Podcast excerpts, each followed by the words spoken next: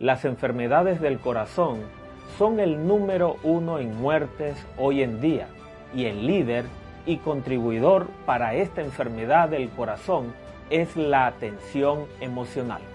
De cada cuatro hombres, uno irá a morir antes de los 60 años de un ataque al corazón. En los Estados Unidos cada año existe medio millón de personas que mueren de ataques al corazón. Tensión, ansiedad y fatiga mantienen nuestros corazones palpitando rápido. Nuestra presión arterial se eleva y nos causan fuertísimos dolores de cabeza. Muchos toman una pastilla para tener energía en la mañana y otra pastilla para poder dormir por las noches. La elección de drogas para nuestros días es el Valium. Pastillas para dormir y antidepresivos son usados más y más. ¿Posee Dios como creador de nuestro cuerpo un antídoto, una respuesta para la tensión de nuestros días? Bienvenidos a Descubriendo las profecías.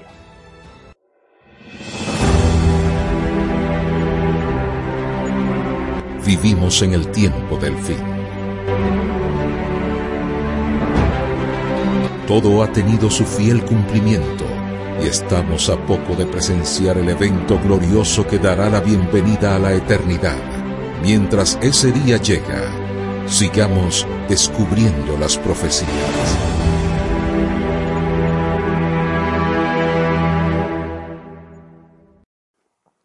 ¿Qué significa la expresión temed a Dios y dadle gloria? Te diré, significa que Dios nos está llamando para que nosotros le demos la adoración, honra y gloria, nuestras más sinceras lealtades a Él. En Juan del 1 al 3 y 10 y 14 dice, en el principio era el verbo y el verbo era con Dios y el verbo era Dios. La Biblia dice que el verbo es el creador. ¿Quién es Él? es Jesús. Jesús era el agente activo en la creación. Todas las cosas fueron hechas por medio de él.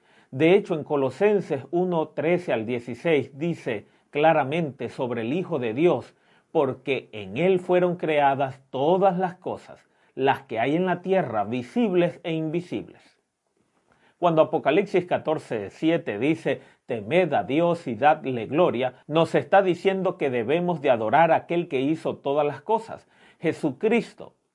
La Biblia dice, acuérdate del día sábado para santificarlo. Dios dijo, acuérdate porque la mayoría de la parte del mundo se ha olvidado.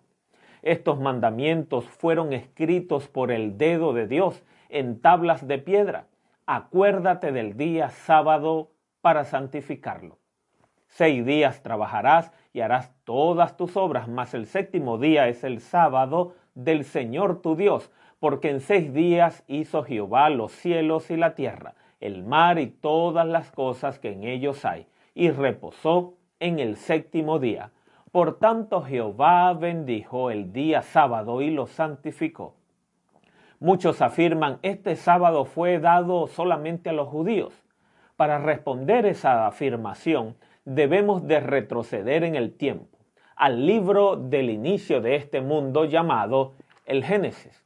Dios dio el sábado como una gran bendición a Adán y a Eva en el séptimo día de la semana de la creación, mucho tiempo antes que hubiesen existido un judío, egipcio o chinos o cualquier otra nacionalidad. Los judíos no existieron hasta 2300 años después de la creación. La Biblia dice que Dios creó el sábado como un perfecto y eterno recuerdo para toda la raza humana cuando se le dio a Adán y a Eva por primera vez en el inicio de la creación.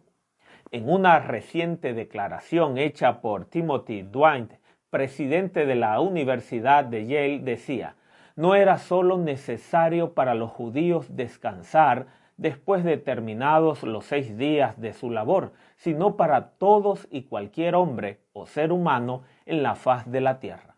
No era más necesario para que el judío hiciese una conmemoración de la obra perfecta de la creación de Dios. Jesús claramente nos enseña en Marcos 2.27, el día sábado fue hecho por causa del hombre y no el hombre por causa del día sábado. Los diez mandamientos de la ley de Dios son eternos. El código de conducta dado para toda la raza humana, para todas las personas de todas las épocas. Hoy, en la hora de su juicio, Dios nos llama de vuelta para temerle y darle gloria, adorar al Creador. ¿Quién es el Creador? Jesús. Y la señal de su creación y el conmemorativo de su creación es el Santo Sábado. Muchas personas declaran, tú puedes guardar cualquier día. Lo importante es que guardes un día durante la semana. Pero observemos esto. Tú naciste en un día específico. ¿Celebrarías tu cumpleaños un día después? No. ¿Celebrarías tu cumpleaños en el día exacto? Bueno, el sábado de Dios es el cumpleaños de la tierra. Los seres humanos no hacemos mucha diferencia en los días, pero los diez mandamientos de la ley de Dios especifican que el séptimo día es el sábado del Señor, el Señor tu Dios. Y Dios dice, acuérdate, porque Dios sabía que nos olvidaríamos. La Biblia nos dice que el sábado de Dios ha sido observado y guardado a través de las edades. Y el pueblo de Dios también ha observado este sábado durante miles de años. Antes de los días de Cristo y los apóstoles, antes que los diez mandamientos fuesen dados, antes de que Abraham, el padre de los judíos, ya guardaban el sábado. En Éxodo 16, 26 nos relata, seis días los recogeréis, mas el séptimo día es día sábado, en él no se hallará. Dios realizó cada sábado un milagro. Durante los cuarenta años que anduvo el pueblo de Dios guiado por Moisés rumbo a la tierra prometida, muchos salían en el día sábado para recoger el maná que Dios había enviado el día anterior pero no lo encontraban. Y Dios les decía, ¿hasta cuándo no queréis guardar mis mandamientos y mis leyes? Esto sucedió mucho antes que Dios diese los diez mandamientos a los judíos. La santa ley de Dios había sido escrita en sus mentes y fue escrita en el corazón de Adán y Eva. Mucho antes que el Señor Dios diera los diez mandamientos, su santa ley era transmitida de generación en generación por escrito o por la palabra hablada, hasta que Dios en el monte Sinaí dio los diez mandamientos escritos por el propio dedo de Dios en tablas de piedra que jamás serían cambiadas, permanecerían para siempre. Pero tal vez nos podríamos preguntar, ¿y en el Nuevo Testamento hay pruebas de su observación? En Mateo 5:17 Jesús declara, no penséis que he venido para abolir la ley, sino para cumplir. Por cierto os digo que hasta que pase el cielo y la tierra, ni una jota ni una tilde pasará de la ley hasta que todo se haya cumplido, de manera que cualquiera que quebrante uno de estos mandamientos muy pequeños y así enseña a los hombres, muy pequeño será llamado en el reino de los cielos. Mas cualquiera que los haga y los enseñe, éste será llamado grande en el reino de los cielos. Jesús dio un buen ejemplo en el día sábado. En Lucas 4:16 nos dice, vino Jesús a Nazaret, donde se había criado, y en el día sábado entró en la sinagoga conforme a su costumbre y se levantó a leer. Sí, Jesús tenía por costumbre ir a la sinagoga cada sábado a alabar a su Padre Celestial. Yo también deseo ir cada sábado a la iglesia. ¿Y tú? Alguien dice que Jesús guardó este sábado simplemente porque él era un judío y estaba en una cultura judía. Oh, pero él fue nuestro ejemplo, ¿cierto? Si él hubiese querido que observásemos y guardásemos otro día, Jesús nos lo hubiera dicho. Si el santo sábado fue bueno y suficiente para Adán y Eva, es bueno para mí también. Y para ti. Veamos ahora este día después de la cruz. Los discípulos observaron el sábado después que Cristo murió. En Hechos 17 del 1 al 2 dice, llegaron a Tesalónica donde había una sinagoga de los judíos. Y Pablo, como acostumbraba, fue a ellos por tres sábados. Razonó con ellos sobre las escrituras. La costumbre de Pablo, como pueden ver, era la misma costumbre de Jesús. En Hebreos 13:42 nos relata, cuando salieron ellos de la sinagoga de los judíos, los gentiles le rogaron que el siguiente día sábado les hablasen de estas cosas. Algunas personas confunden los pasajes bíblicos de Efesios 2.15 y Colosenses 2, del 14 al 17, que dice que los mandamientos expresados en ordenanza fueron suprimidos o clavados en la cruz, malentendiendo estos versos, pensando que se referían a los diez mandamientos de la ley moral, de la ley de Dios. Las ordenanzas tenían que ver con rituales y ceremoniales y sacrificios de animales que señalaban el futuro, el gran sacrificio de Jesús muriendo en una cruz. Cuando algunos cristianos dicen que los diez mandamientos fueron clavados en la cruz, yo me pregunto, ¿significa eso realmente? ¿Significará que después de la cruz podemos matar y robar? Deberíamos preguntar ¿Cuál de los diez mandamientos fue clavado en la cruz? Alguien irá a responder, tal vez el primer mandamiento que dice, no tendrás dioses ajenos delante de mí. No, ese mandamiento no. Otro dirá, tal vez el tercer mandamiento que dice, no tomarás el nombre de Jehová tu Dios en vano. No, ese mandamiento tampoco fue clavado en la cruz. Otro dirá, tal vez el séptimo mandamiento que dice, no cometerás adulterio.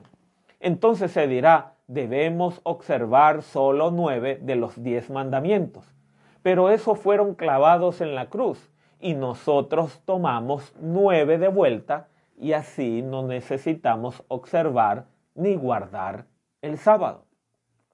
Ahora, esto no tiene ningún sentido, no para gente inteligente que piensa y analiza. Tú no puedes decir que los diez mandamientos fueron clavados en la cruz y que tienes que guardar ahora solamente nueve y no necesitas guardar uno de ellos. Y uno de ellos fue clavado en la cruz, que es el sábado. Los seguidores cercanos de Cristo no creen que los diez mandamientos fueron clavados en la cruz por la razón que Lucas 23:56 dice, y vueltas prepararon especias aromáticas y ungüentos, y descansaron el día sábado conforme al mandamiento. Estas mujeres eran del círculo íntimo de los discípulos de Cristo, aquellos que conocían muy bien al Señor. Si Cristo hubiese dado alguna instrucción, algún plan para cambiar el día de descanso, él sin duda lo hubiera compartido con sus seguidores más fieles. ¿A qué mandamiento se refiere en este versículo? Al cuarto mandamiento, por supuesto, respetando su observancia. Los diez mandamientos nunca fueron clavados en la cruz. Los mandamientos expresados en ordenanzas que señalaban el sacrificio de Cristo, estos fueron clavados en la cruz y abolidos. Pero los principios morales de la santa ley de Dios son eternos. Durante siglos, muchos tuvieron comprensión total del verdadero día de reposo, del sábado bíblico. Algunas personas se preguntan, ¿y qué de mis familiares que yo más amo? Ellos no sabían estas verdades. Ellos se perderán por no haber guardado los mandamientos de Dios. La Biblia en Hechos 17:30 nos dice, pero Dios, habiendo pasado por alto los tiempos de esta ignorancia, ahora manda a todos los hombres en todo lugar que se arrepientan. Y Santiago 4:17 dice, y al que sabe hacer lo bueno y no lo hace, le es pecado. Ciertamente si nuestros seres queridos siguieron a Jesús y le sirvieron, seguro que ellos hicieron lo mejor que podían.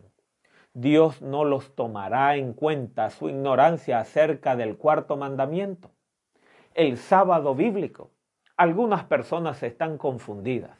Ellas dicen, he sido enseñada a guardar el domingo en honor a la resurrección de nuestro Señor Jesucristo. Dios no necesita tener observancia de días para conmemorar la crucifixión y resurrección de Cristo. La Biblia nos enseña que no solo observaremos el sábado aquí en la tierra, sino que lo observaremos también en el cielo. Isaías 66, 22 al 23 dice, porque como los cielos nuevos y la nueva tierra que yo hago permanecerán delante de mí, y de mes en mes, y de sábado en sábado, vendrán todos a adorar delante de mí, dijo Jehová. Así es que en el cielo observaremos el sábado. Dios hizo el sábado en el perfecto paraíso del Edén, antes que el pecado hubiese entrado. El nombre del día domingo no aparece en toda la Biblia. Se designan otros días fuera del sábado, solo por numeración, el primer día, el segundo día, sucesivamente. En el Nuevo Testamento, el primer día de la semana es mencionado solo ocho veces. Ninguna de estas menciones dice que deberíamos adorar en este día. Esta idea de que se debiera adorar en el domingo, en honor a la resurrección, no solo huye a primera vista, en el hecho que el apóstol Pablo en el Nuevo Testamento observó y guardó el sábado bíblico muchas décadas después de la resurrección de Cristo. Pero decir que fue el domingo no posee apoyo bíblico.